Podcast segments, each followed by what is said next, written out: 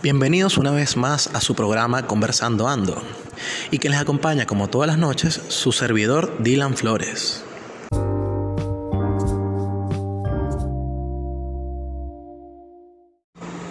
Esta noche estaremos conversando acerca de las relaciones humanas, sus tipos, su importancia en las organizaciones y cómo se vinculan con las relaciones públicas.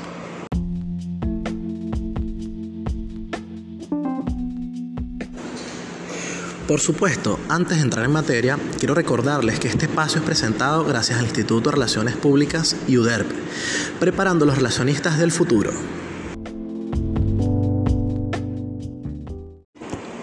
Podemos entender las relaciones humanas como una serie de normas y reglas que establecen en la sociedad el correcto desenvolvimiento de los individuos. Los tipos de relaciones humanas son las relaciones primarias, son aquellas que surgen sin excusa, que pueda justificar la conexión, como por ejemplo las relaciones de parejas. Las relaciones secundarias son aquellas en las que se busca únicamente conseguir una determinada utilidad. Como un ejemplo tenemos la relación doctor-paciente. Entre, entre las relaciones primarias tenemos las relaciones familiares. Este es el nexo que se crea directamente en la familia. Las relaciones de amistad es el vínculo que se crea entre dos o más personas y siempre se busca lo mejor el uno para el otro. Las relaciones íntimas, que suelen ocurrir cuando una persona busca cubrir una necesidad, una necesidad básica u afectiva. Las relaciones amorosas, que allí se establece entre dos personas en donde se establecen dos personas en donde se mantiene un compromiso.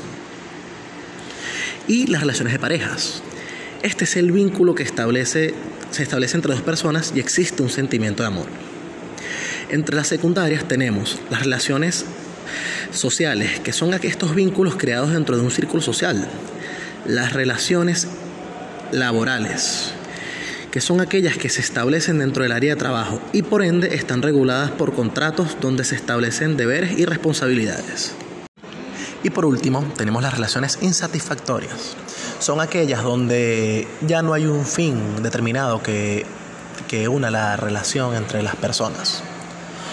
Como puede ser, por ejemplo, una persona que esté cansada de, de, su trabajo por su situación laboral con su jefe, por así decirlo, o puede ser una relación amorosa fallida, un noviazgo fallido.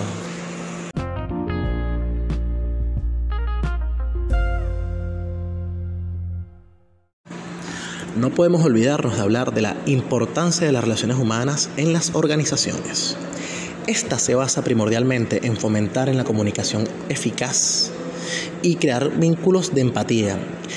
Estos propician el buen clima laboral entre los colaboradores y es indispensable para alcanzar los objetivos de la organización y a su vez estimular el crecimiento personal. Por último y para cerrar, vamos a hablar de la vinculación de las relaciones públicas con las relaciones humanas.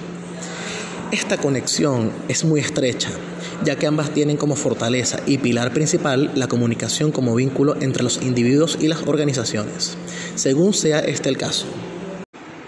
Bueno, ha sido todo por esta noche, deseando encontrarnos nuevamente en nuestro próximo Conversando Ando, con su servidor Dylan Flores. Feliz noche.